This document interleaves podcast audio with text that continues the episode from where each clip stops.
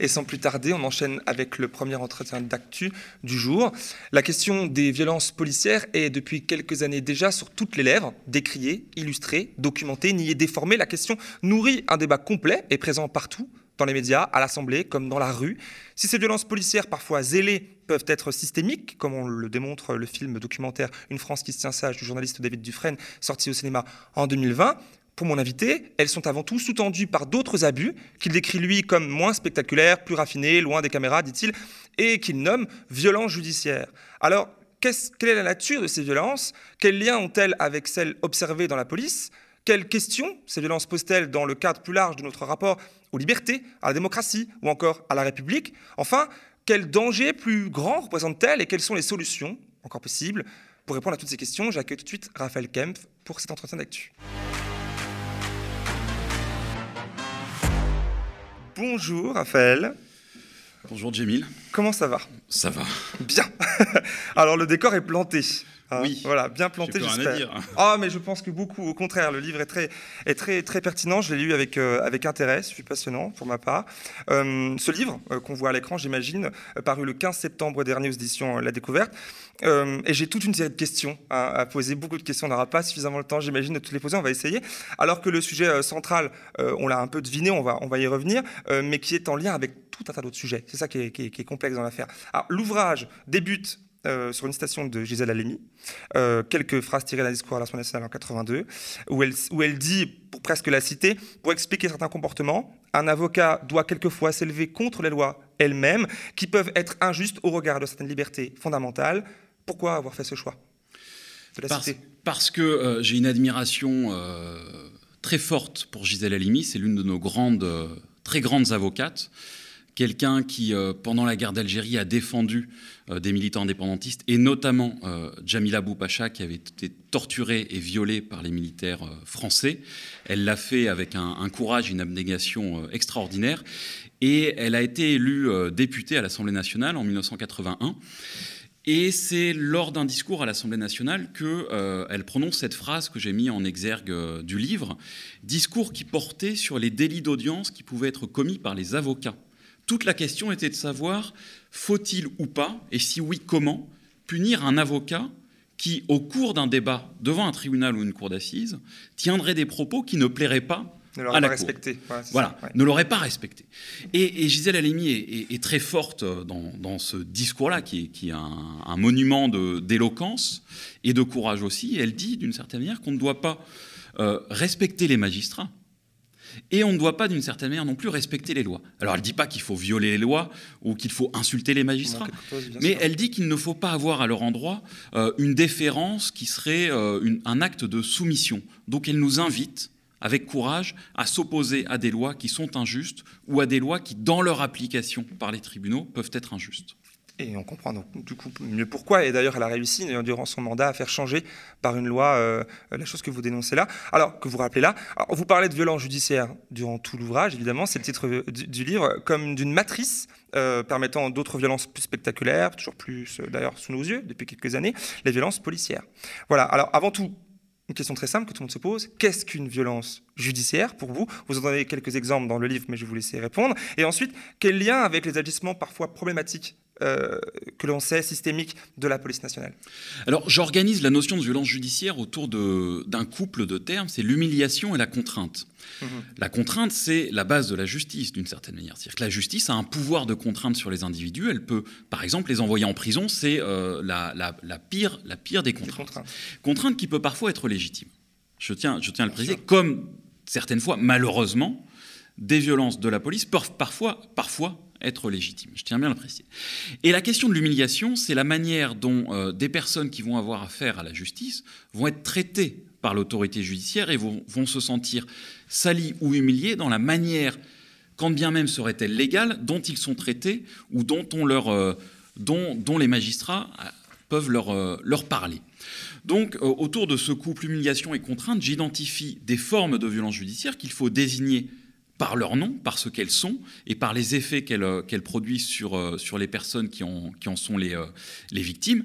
Et moi, ce que j'essaie de montrer, c'est que dans un grand nombre de situations que j'explique dans le livre, ces violences, légitimes, ces violences judiciaires pardon, ne, sont pas, ne sont pas légitimes. De la même manière, qu'un grand nombre de violences policières ne sont pas non plus légitimes. Rapidement, un exemple ou deux de ces violences non légitimes alors, euh, un exemple, on peut, on peut parler de la manière dont les violences policières sont traitées par la justice. On, fait beaucoup, euh, on parle souvent des, violences policières depuis plusieurs années, notamment avec le film de David Dufresne dont vous avez parlé euh, à l'instant, et grâce au combat que mènent des associations, des journalistes, etc. Mais on voit assez peu, ou on voit moins, que ces violences, ces violences policières sont d'une certaine manière autorisées, sous-tendues, immunisées par le comportement de l'autorité judiciaire.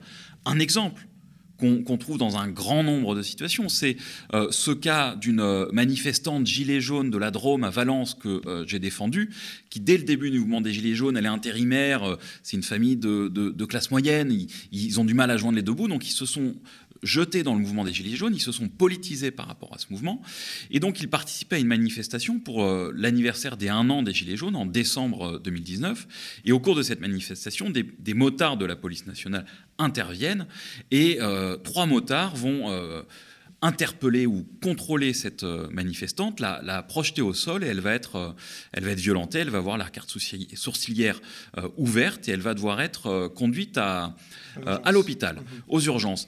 Et, juste après, en sortant de l'hôpital, quelques jours après, elle se dit Je dépose plainte contre les policiers pour les violences que j'ai subies. Et quelques semaines après, elle est, elle est invitée à se rendre au commissariat. Et elle se dit Je vais me rendre au commissariat pour déposer ma plainte pour qu'on m'entende normal, sur les là Normal, on se dit c'est normal. Et elle arrive au commissariat. Et là, on lui dit Ah, madame, vous êtes placée en garde à vue. Ah bon, pourquoi? Parce que vous avez commis des violences contre les policiers. Vous avez euh, donné un coup de pied dans la sacoche euh, du, euh, du motard de la police nationale, ce qu'elle contestait. Mais on voit bien à travers ce euh, mécanisme qu'on a une criminalisation de la victime de violences policières, c'est-à-dire que l'autorité judiciaire, en l'occurrence le procureur de la République de euh, Valence, Alex Perrin, avait ordonné, suite à la plainte déposée par Madame, et en contre-champ, une plainte avait été déposée par les policiers, avait ordonné qu'elle soit placée en garde à vue pour les faits qu'elle aurait commis contre les policiers. C'est un exemple un peu typique de renversement. Bien sûr. Criminalisation de, l'action politique, c'est un peu aussi central dans votre livre, on va y revenir. Alors, dans ce même livre, vous observez, vous dites observer, et d'ailleurs vous posez la question dedans, une instrumentalisation Hein, c'est un peu ce que vous décrivez là aussi, de l'institution judiciaire qui, selon vous, est illustrée par un détournement du droit et de la procédure pénale dans le but de nuire aux manifestants et de réduire les rangs des manifestants. Je vous cite là aussi. Alors j'aurais fort à parier que, euh, que beaucoup de personnes euh, pourraient dire, notamment du côté du pouvoir euh, en place ou des partisans, qu'il s'agit là de crier au complotisme. Qu'est-ce que vous pourrez leur répondre à ce moment-là? Non, non. Comment vous justifiez-vous À un moment donné, j'essaye d'analyser les choses sur la base de, textes, de documents, de décisions de justice, ou plutôt, plus exactement, de décisions des procureurs de la République qui, je le rappelle, ne sont pas indépendants contrairement aux juges. Je pense que la, On va y venir à ça, bien sûr. Euh, les, et j'analyse ça euh, à travers les déclarations euh, d'une ministre de la Justice, par exemple Nicole Belloubet, garde des Sceaux, à l'époque, hein, qui, au début du mouvement des Gilets jaunes, fait deux choses. C'est pas du complotisme. J'examine ce qu'elle fait en sa qualité de responsable politique, de garde des Sceaux, membre du gouvernement. Première chose qu'elle fait, une circulaire à la fin du mois de novembre 2018, au tout début du mouvement des Gilets jaunes. Elle écrit un courrier qu'elle envoie à tous les procureurs de la République en France en leur demandant, euh, lorsque euh, ils ont affaire à des manifestants interpellés dans les manifestations de Gilets jaunes, de faire preuve euh, d'une forme de sévérité, mhm. notamment en les faisant juger en comparution immédiate. Et elle demande également aux procureurs de faire procéder à des contrôles d'identité préventifs en amont des manifestations pour que les manifestants soient interpellés avant. Donc ça, c'est pas du complotisme, c'est une décision, une circulaire qui, est disponible, que chacun et chacune peut aller consulter sur Internet. Deuxième, euh, deuxième acte, j'allais dire, c'était plus exactement le troisième acte. Euh, le, le, troisième acte du mouvement des Gilets jaunes, on est au tout début du mois de décembre. Rappelez-vous, euh, la bourgeoisie parisienne a eu, a eu grand peur parce que voilà le, 1er décembre 2018 parce que euh, il y a eu des manifestations dans les quartiers bourgeois de l'est de l'Ouest parisien où habituellement les manifestants ne, défilent pas. Et euh, quelques centaines de personnes sont interpellées, ce qui est absolument considérable et un grand nombre d'entre elles sont déférées comme on dit, c'est-à-dire conduites au tribunal. Et le, le, lendemain de la manifestation, donc le dimanche 2 décembre, Nicole Belloubet, garde des Sceaux, se rend elle-même au tribunal de Paris pour dire, pour annoncer elle-même à la place du procureur, le nombre de personnes qui allaient être jugées le lendemain en comparution immédiate. Et on voit bien que le gouvernement, d'une certaine manière, exerce une forme de pression sur l'institution judiciaire parce qu'à l'époque, d'un point de vue politique et spectaculaire, on avait besoin d'afficher une répression ferme, sévère et immédiate. Troisième exemple, c'est le relais de cette décision gouvernementale au niveau des procureurs de la République. Et donc on voit bien que le procureur de Paris, en l'occurrence, a appliqué les directives de Mme Belloubet, et quelques semaines plus tard, au début de l'année 2019, on a appris, grâce au travail de journalistes du Canard enchaîné et de France Info, que le procureur de la République de Paris de l'époque, Rémi Hates, avait euh, transmis par email à ses subordonnés du parquet de Paris, donc des magistrats du parquet, euh, leur avait transmis des consignes leur demandant de garder à vue les manifestants jusqu'au samedi soir ou au dimanche matin, même si on n'avait rien à leur reprocher, dans le but de dégrossir les rangs des manifestants. Donc peut-être. Ce sont des faits. Je pense que des faits on a pu voir, que chacun peut consulter. Et, dans le livre, j'essaie d'aller plus loin. C'est-à-dire que euh, Nicole Bédoubé ne s'est jamais expliqué, n'a jamais eu à s'expliquer sur euh, ses agissements en, sa qualité de ministre de la Justice sur ces points-là. Rémi Haid se l'a fait. Il l'a fait par courrier qu'il a envoyé au syndicat des avocats de France. Et j'argumente avec lui, euh, contre lui, pour expliquer les raisons pour lesquelles je pense que les justifications qu'il a données étaient, d'un point de vue juridique, erronées. Je ne parle même pas du point de vue politique, où là, on est dans un désaccord total. Alors là, du coup, on, en vient à ce que vous dénoncez, enfin je ne sais pas en ces termes-là, mais une forme de segmentation des faits, c'est-à-dire de dépolitisation de l'acte euh, ou, de, délit. Euh, je m'explique. Pour vous, faire une infraction commise pour des raisons politiques, en faire une simple infraction est une dépolitisation de l'acte en question. Alors comment ça se goupille? On l'a un peu vu là à l'instant avec votre réponse, mais comment en, soi, comment on en vient là euh, et, en quoi ça sert en fait? En quoi c'est un problème aussi? Alors, ce que, j'observe, et euh, finalement cette intuition vient euh, d'une chercheuse, Vanessa Codaccioni, qui a beaucoup travaillé sur la justice d'exception, on observe une forme de, double mouvement. Il faut bien comprendre que la période dans laquelle on vit aujourd'hui est organisée du point de vue judiciaire autour de ce double mouvement qui est d'une part la criminalisation de l'action politique et d'autre part la dépolitisation des actions militantes. Double mouvement qui va ensemble. Criminalisation de l'action politique, pourquoi? Parce qu'on se met à utiliser la justice, le droit, la loi dans un but de punir des personnes qui euh, exercent des libertés fondamentales, comme notamment la liberté de manifester, ou alors leur liberté d'expression, en écrivant des articles sur des sites, sur, Twitter, sur des blogs, etc. Donc on va voir que de plus en plus, les parquets vont demander et parfois obtenir la sanction pénale devant les tribunaux de personnes qui exercent une liberté fondamentale démocratique comme celle de manifester. Ça, c'est la criminalisation, premier, premier mouvement.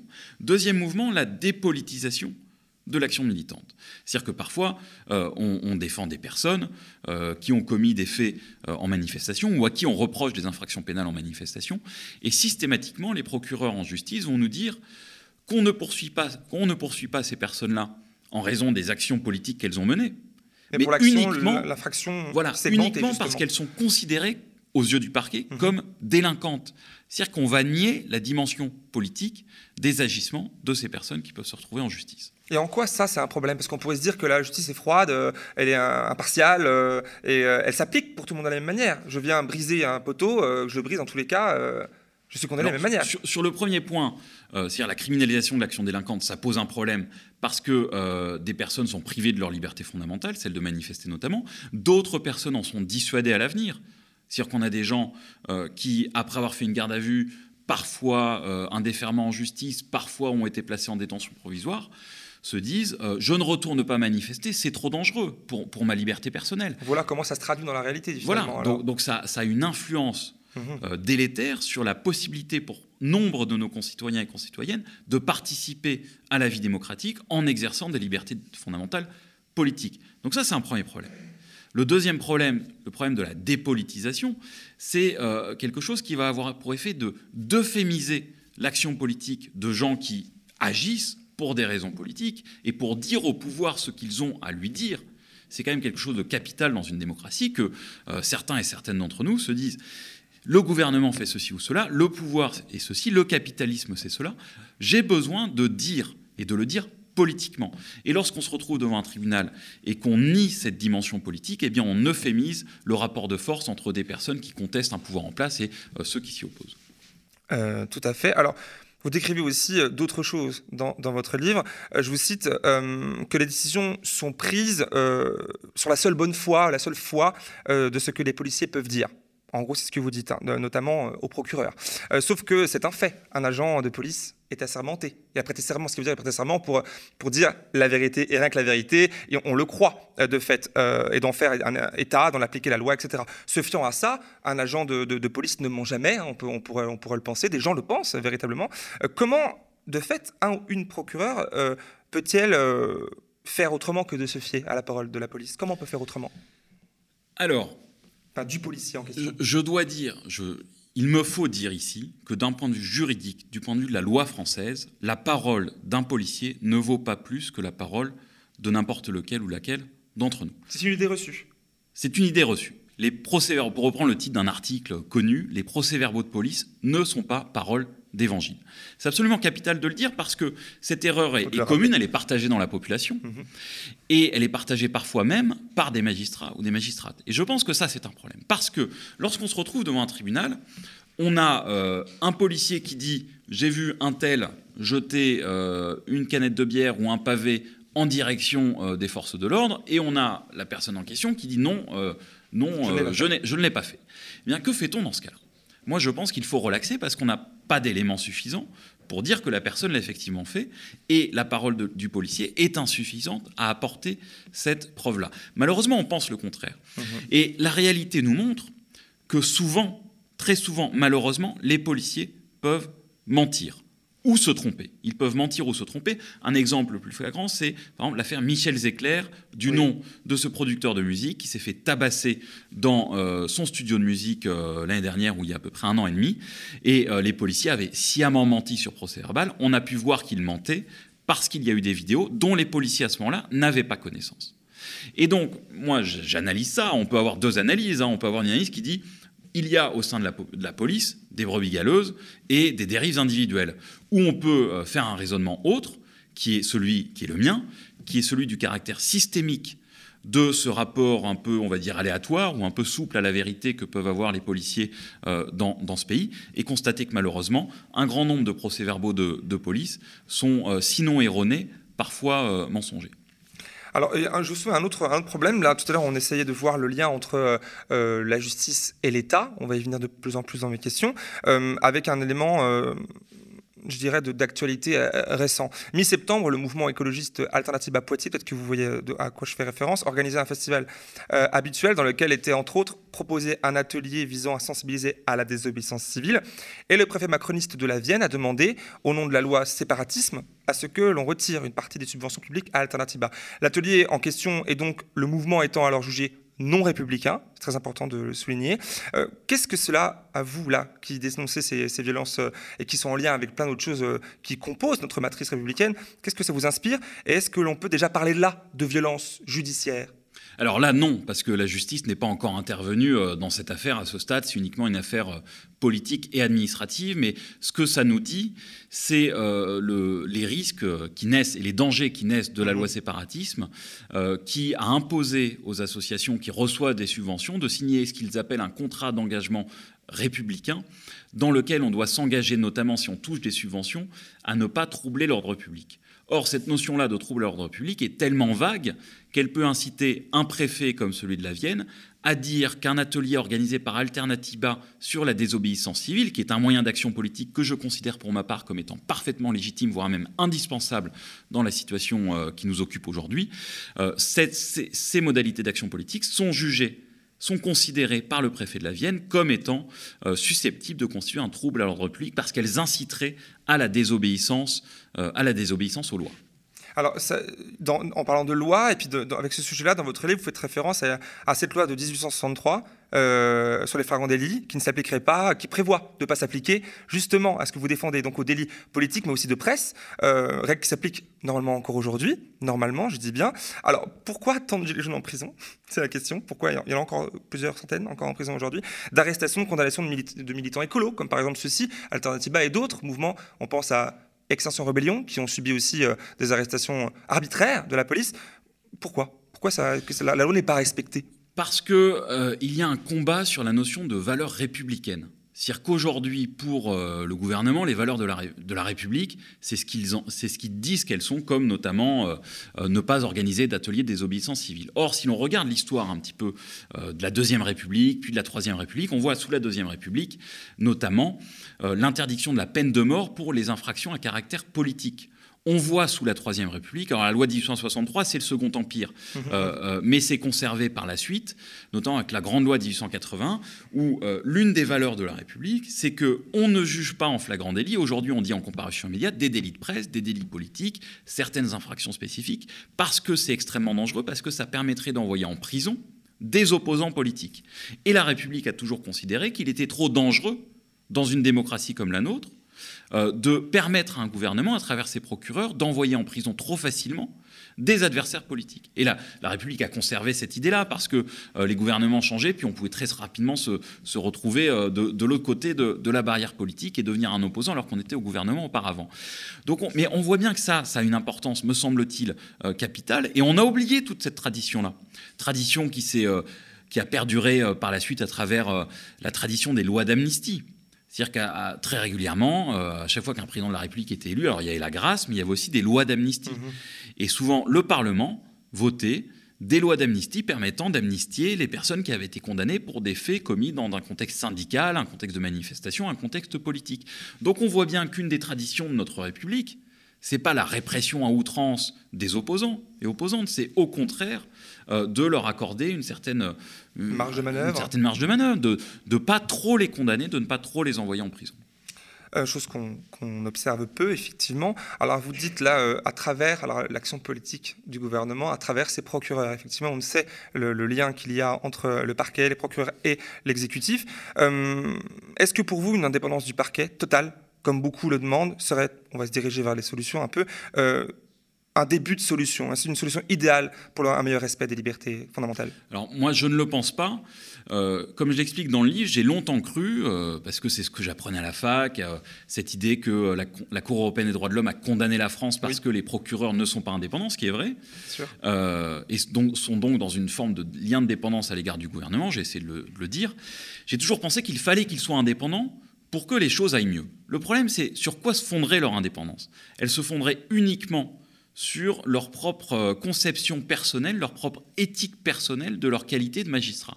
Et moi, ça, je pense que c'est extrêmement dangereux parce que euh, des procureurs, ils sont quand même chargés de mettre en œuvre une politique pénale en décidant euh, d'embastiller ou de tenter de faire embastiller des manifestants ou en demandant une répression des propos qui inciteraient au, au, sabotage ou interprétés comme tels. Et donc ça, c'est dangereux mais je pense qu'il faut maintenir ce lien de dépendance à l'égard du gouvernement pour au moins savoir, savoir d'où vient, d'où viennent ces exigences-là. Hum, hum, hum. Mais surtout, on a observé depuis quelques décennies en France un accroissement considérable des pouvoirs du ministère public. Donc moi, la solution que je propose, c'est que euh, le ministère public reste dépendant du gouvernement, mais surtout qu'il ait moins de pouvoir d'une part, et surtout qu'il soit indépendant des juges du siège. C'est-à-dire quoi? C'est-à-dire qu'ils soient séparés dans leur formation, qu'ils ne soient pas euh, formés dans la même école qui est aujourd'hui l'école nationale de magistrature. Pour qu'il n'y ait pas de, des switches possibles à Exactement, qu'il n'y ait pas cet esprit de corps mhm. entre euh, juge du siège et procureur, parce que l'expérience que, fait, euh, que font les personnes qui se retrouvent en justice pour la première fois et qui arrivent dans un tribunal, c'est souvent, et moi je l'ai vu des, des dizaines de fois, ils ne savent pas qui est le procureur et qui est le juge. Ils se disent ce sont les mêmes personnes. Donc il n'y a pas ce sentiment qu'un juge au milieu va trancher entre la position de l'accusation, c'est-à-dire d'une certaine manière celle du gouvernement, et euh, la position de la défense. On a le sentiment d'un corps unifié de magistrats. Voilà, il, y a évidemment des contre-exemples, et heureusement qu'il y a des juges du siège qui prennent euh, des décisions, et j'en donne des exemples aussi euh, dans, dans, le livre. Mais je pense que pour renforcer la confiance du public dans la justice, cette séparation radicale entre le siège et le parquet me semble indispensable. Euh, comme solution aussi, vous êtes partisan, vous dites être partisan du fait d'instaurer de la démocratie brute dans la fabrique de la justice, c'est-à-dire euh, notamment dans l'action et dans le contrôle de l'action des procureurs. Euh, expliquez-moi comment.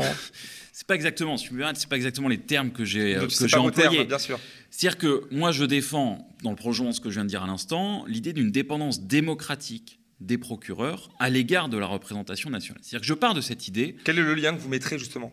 Alors, je pars de cette idée que la politique pénale, c'est un choix de société.